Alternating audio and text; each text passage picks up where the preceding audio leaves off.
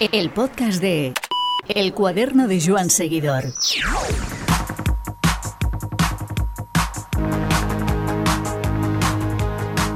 Es justo decir que cualquier balance que hagamos del 2022 del ciclismo español debe incluir el nombre de Juan Pedro López. Líder durante 10 días en el Giro de Italia, el ciclista de Lebrija entra a valorar una campaña que sin duda le ha cambiado la vida. Con la jornada de Lenna como eje, entramos en la letra pequeña de la historia de este corredor que en la recta final del año ha prolongado su contrato con el Trek. De esta temporada sale un ciclista muy diferente al de hace un año, y no solo por el Giro de Italia, pues no todo han sido risas. Juan P. aprendió con la misma intensidad de los malos momentos de la vuelta como aquellos buenos en Italia. Su campaña ha sido una universidad en cámara rápida y eso que sigue siendo muy joven, con mucho que demostrar. Ahora recarga pilas pendiente del Mundial de Fútbol, el deporte que tanto le apasiona, y con la incógnita de saber si será de la partida del próximo Tour de Francia en Bilbao. Este podcast cuenta con el patrocinio de tubalum.com. Tubalum, recordad, es la web líder en compraventa de bicicletas de segunda mano certificadas y revisadas por mecánicos. En caso que quieras vender tu bicicleta, súbela a Tubalum y en 48 horas te la tasan y te hacen una oferta de compra directa. Ellos se encargan de todos los trámites, recogen la bicicleta en tu domicilio y hacen el pago en tu cuenta bancaria, sin tener que quedar con desconocidos. Recuerda, si estás pensando en comprar o vender una bicicleta, tubalun.com. El podcast de El cuaderno de Joan Seguidor. Tenemos con nosotros a Juan P. López. ¿Qué tal, Juan P? Hola, buenas tardes. Pues eh, muy interesados y muy ilusionados en hablar contigo, sin duda uno de los hombres eh, importantes de, de la campaña que ya ha concluido de este año 2022. Y Juanpe, me gustaría empezar eh, comentándote o preguntándote eh, un poco si hace un año por estas fechas tú te imaginabas el 2022 que se te venía encima. Bueno, pues respondiéndote sinceramente, creo, creo que no, porque ha sido un año muy bonito para mí, un año diferente, eh, que, que, me ha dado mucho y muy contento con ello, ¿no? Contento con, con el año, como, como lo hemos pasado y, y sobre todo cómo, cómo, cómo hemos terminado el año. Ahora mismo supongo que estarás en el impasse ya pendiente de, las primeras concentraciones. Eh, sobre lo que hiciste el año pasado um, respecto a otros um, a nivel de preparación, pre -pre pretemporada, no sé si tienes alguna cosa que crees eh, que has tomado nota y que dices esto me ha ido bien, podría eh, venirme bien también para el 2023. Bueno, la preparación se, se hace en, eh, la función del, de lo que vayas a correr en la temporada, ¿no? Si, tienes un objetivo, tienes otro, eh, si hace un tipo de huertas grandes, si hace otro tipo. Y, bueno, eh, el año pasado pues enfocamos la preparación en hacer una primera parte del año buena, llegando hasta, hasta el Giro, que creo que la primera parte se me dio bien y, y bueno, en la segunda pues no tuve, no tuve la suerte que tuve que tener o digamos eh, eh, tuve mala suerte ya que en la vuelta a España pues tuve una vuelta mal pasé una vuelta bastante mal eh, con problemas de salud enfermo y bueno pues al final pues me dieron los médicos que tenía sinusitis y tuve que parar antes de tiempo para pa hacer la, operación y ya pues pensando en el año que viene. Hablamos ahora del año que viene, pero eh, evidentemente cuando hablamos contigo sobre todo eh, nos viene a, la mente un día, ¿no? La, subida a Lenna, esa etapa del Giro de Italia, justo al principio en la primera jornada, de hecho, del, del Giro en, territorio italiano, de una carrera que salió de Hungría. Eh, ¿Cómo recuerdas esa jornada, Juanpe? Bueno, pues creo que una jornada que no voy, no voy a borrar nunca de, de mi mente, ¿no? Una jornada bastante bonita que empieza empezamos el día con el objetivo bastante claro, que era intentar meterme en la fuga y desde el principio de, Giro creo que, que, la tenía no marcada, pero medio especial, ¿no? el equipo había apostado por mí, tenía ahí una oportunidad, nunca me soy un corredor que nunca me, me marco una etapa porque si te marcas una etapa puedes tener la mala suerte de que ese día no, no, no vaya bien el cuerpo y bueno, al principio recuerdo que era una etapa bastante llana, que no, que no estaba adelante en los cortes porque siendo el tipo de corredor que soy, pues me cuesta más meterme en una fuga que se haga en, en el llano y, y, claro, cuando el primer repecho que había pues estaba de, estaba la fuga hecha, Zarte detrás del pelotón y, y conseguí meterme en la fuga, ¿no? Ya luego eh, mi director me dijo, Adriano Buffy, que venía conmigo en el coche, que esperara a Lenna. Eh, me dijo de tal kilómetro a tal kilómetro creo que tiene que arrancar, que es la parte más dura y, y creo que es la que te va a venir, la parte que te puede venir bien. Pues salí, salí con el objetivo claro y cuando arranqué pues vi que quedaba quedaba mucho, quedaba un mundo que eran nueve kilómetros de contrarreloj. Por un momento medio me arrepentí, pero al final pues, pues bastante bien, ¿no? Al final eh, se dieron las cosas con un, con un balance positivo. Eh, eh, me salió tal y como quería, tal y como quería, no, porque iba buscando la victoria de etapa, pero al final creo que, que mejor de lo, de lo que quería, porque si me dan ahí a elegir entre la victoria de etapa o 10 días vestido de rosa, pues pues eh, escojo lo que tuve, ¿no? Los 10 días vestido de rosa, que fueron los 10 días más bonitos de mi vida. Sin duda, como bien comentas, eh, en el Etna atacaste en la parte más dura. Y ahí eh, comentas que incluso cuando ibas por delante de los, de los que te perseguían, que no eran unos cualquiera. Estaba ahí Taramae, Monique, Van Sevenan y también incluso eh, el propio ganador de la etapa, Lenar Kamna. Eh, dices que, en algún momento te arrepentiste.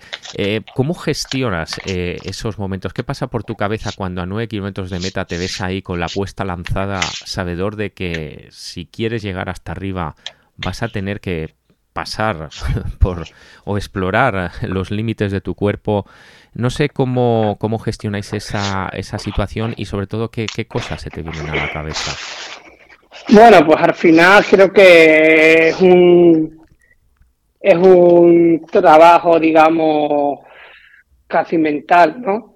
De, de luchar contigo mismo, de, de estar nueve kilómetros a la máxima concentración posible, lo máximo que puedas, y así fue, ¿no? Eh, fueron nueve kilómetros de una contrarreloj. Siempre he dicho que en el Giro pues hice, había dos cronos, la de Hungría y la de Verona, pero yo hice, hice cuatro.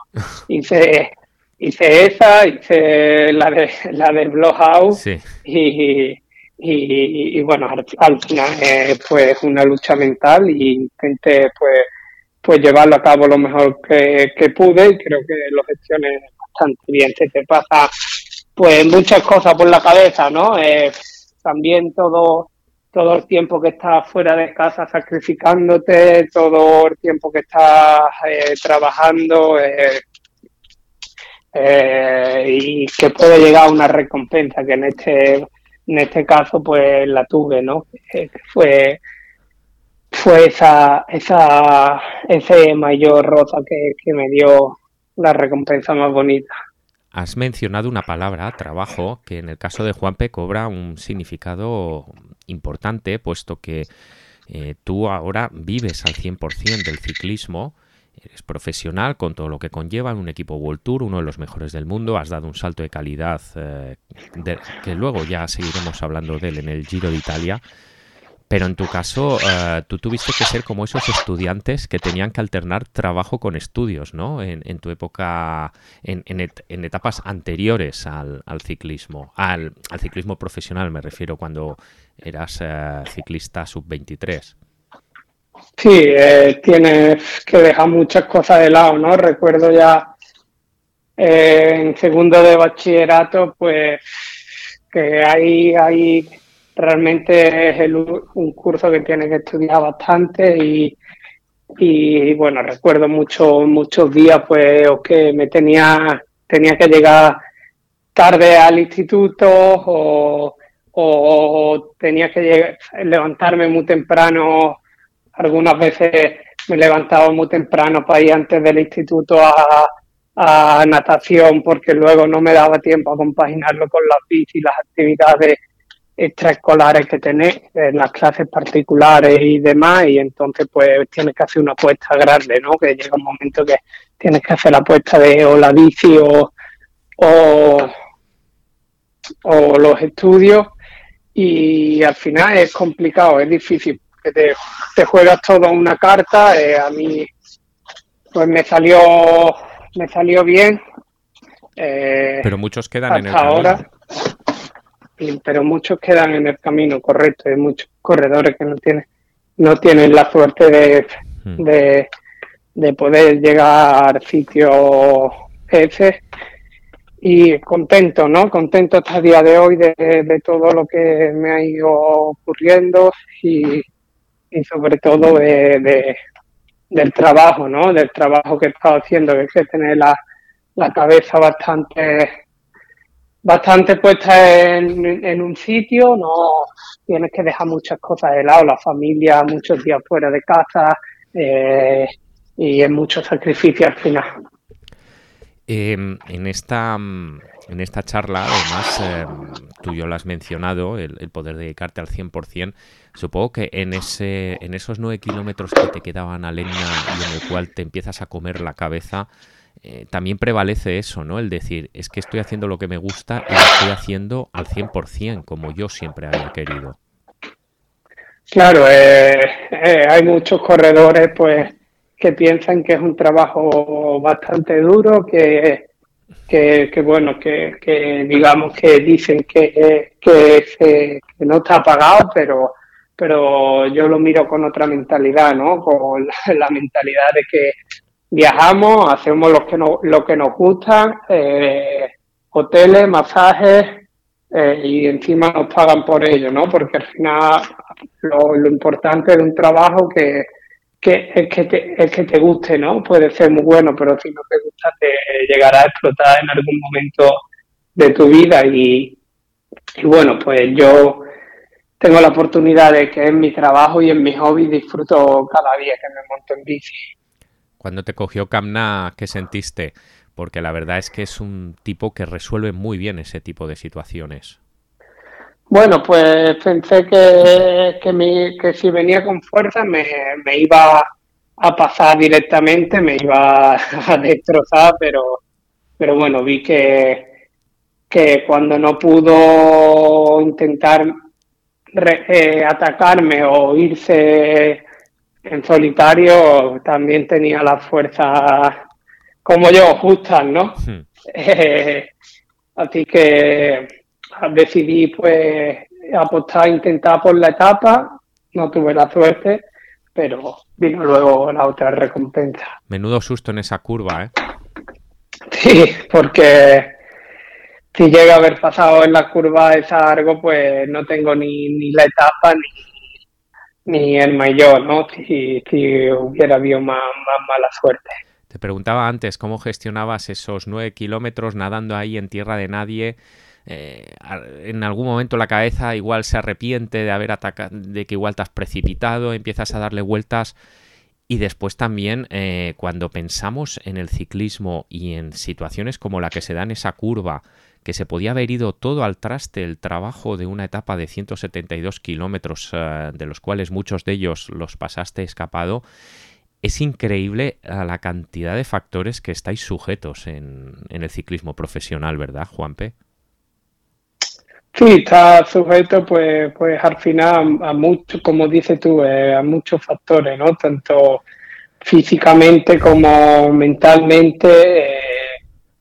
Tienes que estar 100% en todo, eh, cuidándote, eh, la alimentación, el descanso, la, la, la, mente también que juega un papel importante en nuestro trabajo y, y, y es bastante, bastante duro, ¿no? Pero como te he dicho, cuando mezclas que te gusta y, y mezclas tu pasión con, o tu hobby con tu trabajo, es lo más importante. Una cosa que lograste ese día en Elena y sobre todo durante gran parte del Giro de Italia es tener un protagonismo al cual eh, el ciclista medio español no está acostumbrado. El ciclista medio español, como digo, es un, es un corredor que se centra quizás demasiado muchas veces en generales y eso muchas veces le resta protagonismo en cuanto a presencia en carrera, puesto que está, eh, digamos, como una hormiguita trabajando en, un buen puesto en la general. Tú, sin embargo, le diste la vuelta a la historia, te pusiste líder, copaste eh, periódicos, portadas, entrevistas y minutos de televisión durante muchos días vestido de rosa y tuviste ese protagonismo que muchas veces creo que al ciclismo español eh, le falta, dado también la gran calidad que hay aquí.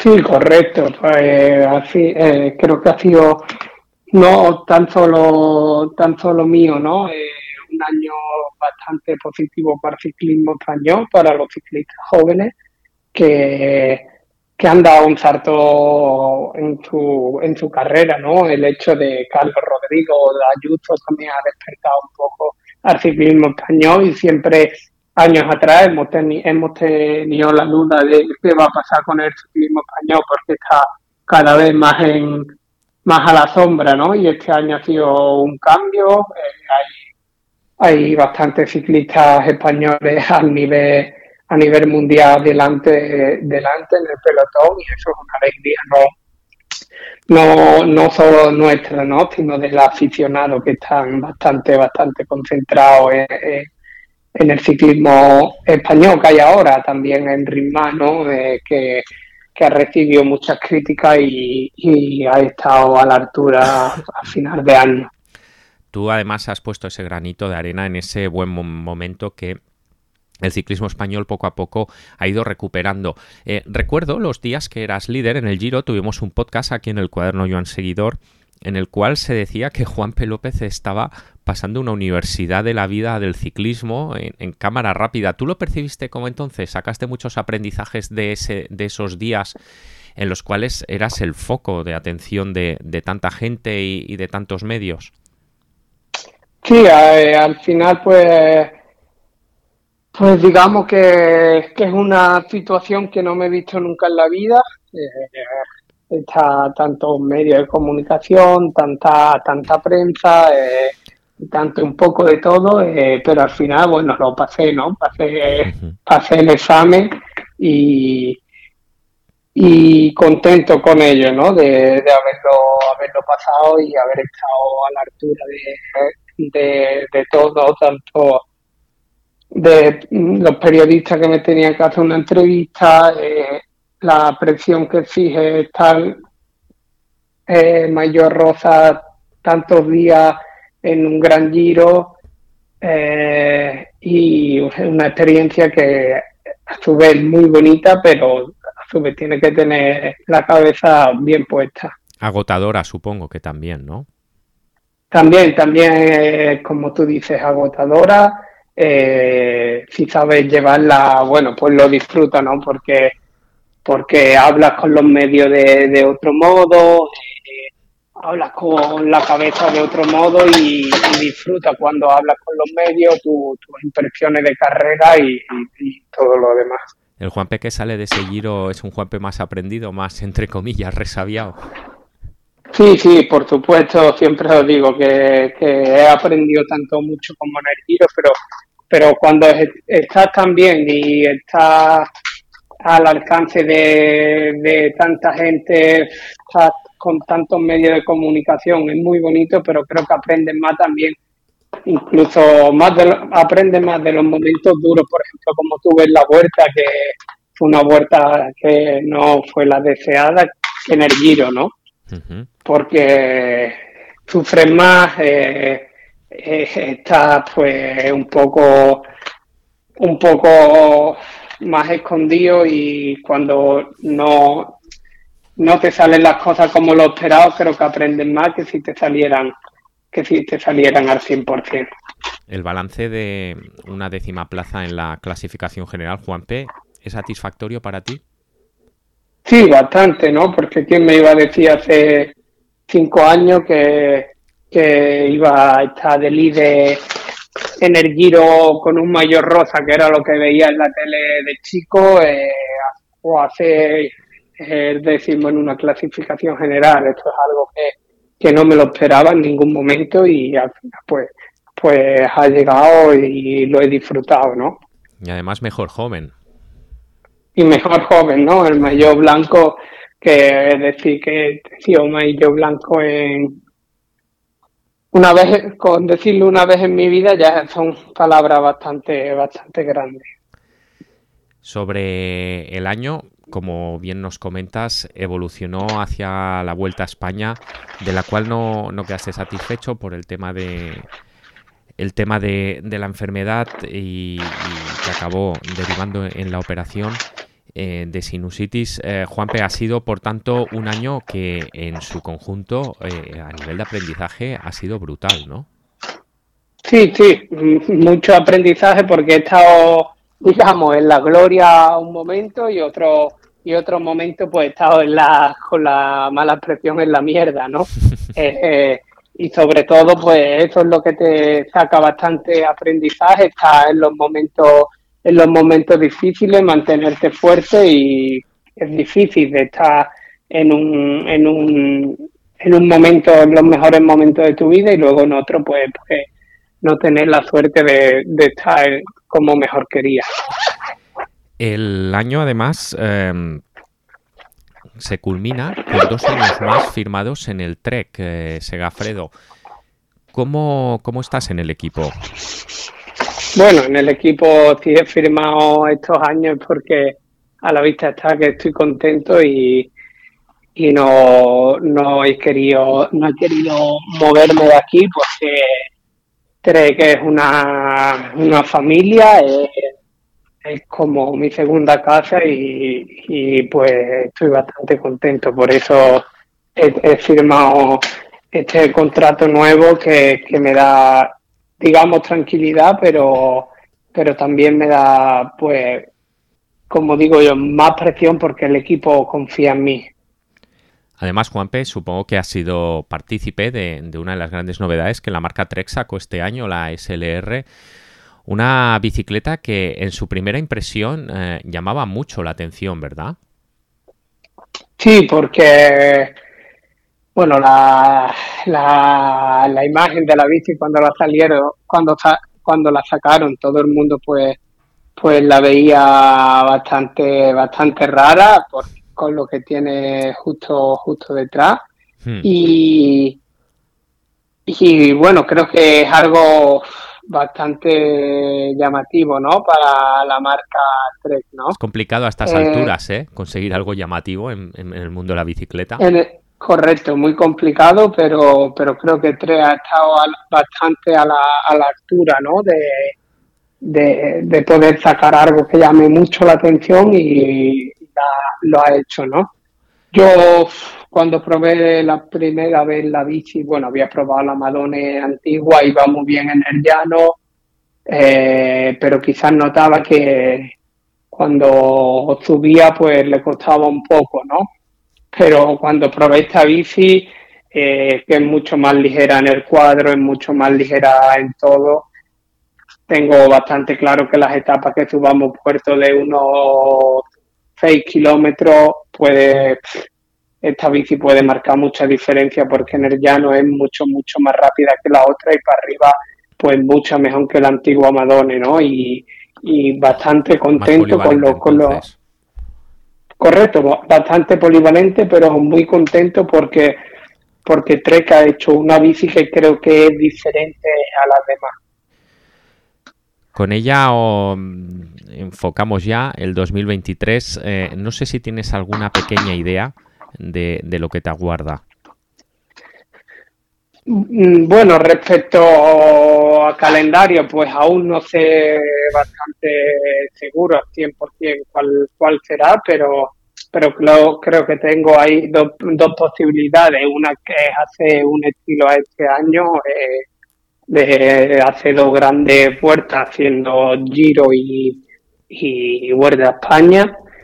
Y la otra, pues bueno, sería una nueva experiencia para mí, hacer, intentar eh, hacer mi primera participación en el, en el Tour de Francia, que es una carrera que todos como ciclistas la tienen que hacer y, y bueno, eh, estaría, estaría bastante contento de, de, debutar en esta carrera que todo el mundo dice que es especial, ¿no? Tienes que sacarte eh, el carnet en París.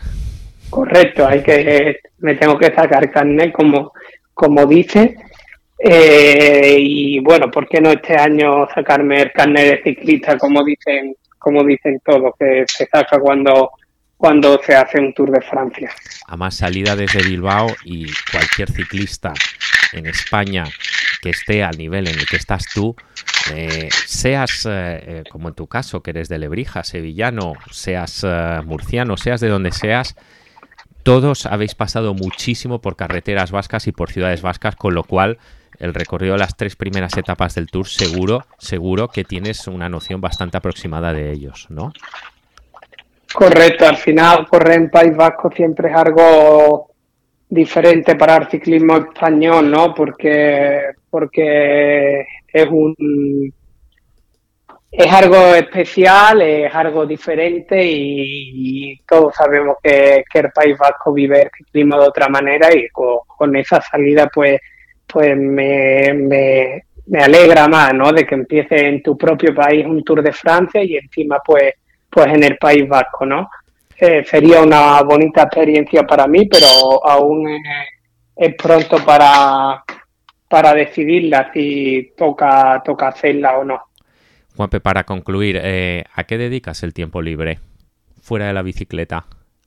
Bueno, pues soy una persona bastante, bastante normal, ¿no? Me gusta con mis amigos eh, y algo, también, pues, como bien sabéis, mi segundo deporte, o, o, incluso para verlo, el principal deporte que veo más creo que es el furbo, porque me gusta seguirlo al milímetro, eh, ver alguna serie, incluso leer algún libro, ¿no? Eh, dedico el tiempo libre ahí, eh, aprovecho todo lo que pueda para, para, para formarme más a estos niveles que te he dicho, ¿no?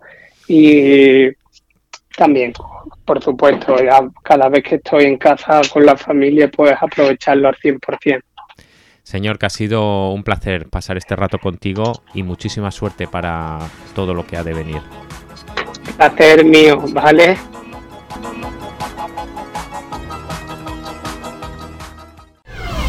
El podcast de El cuaderno de Joan Seguidor.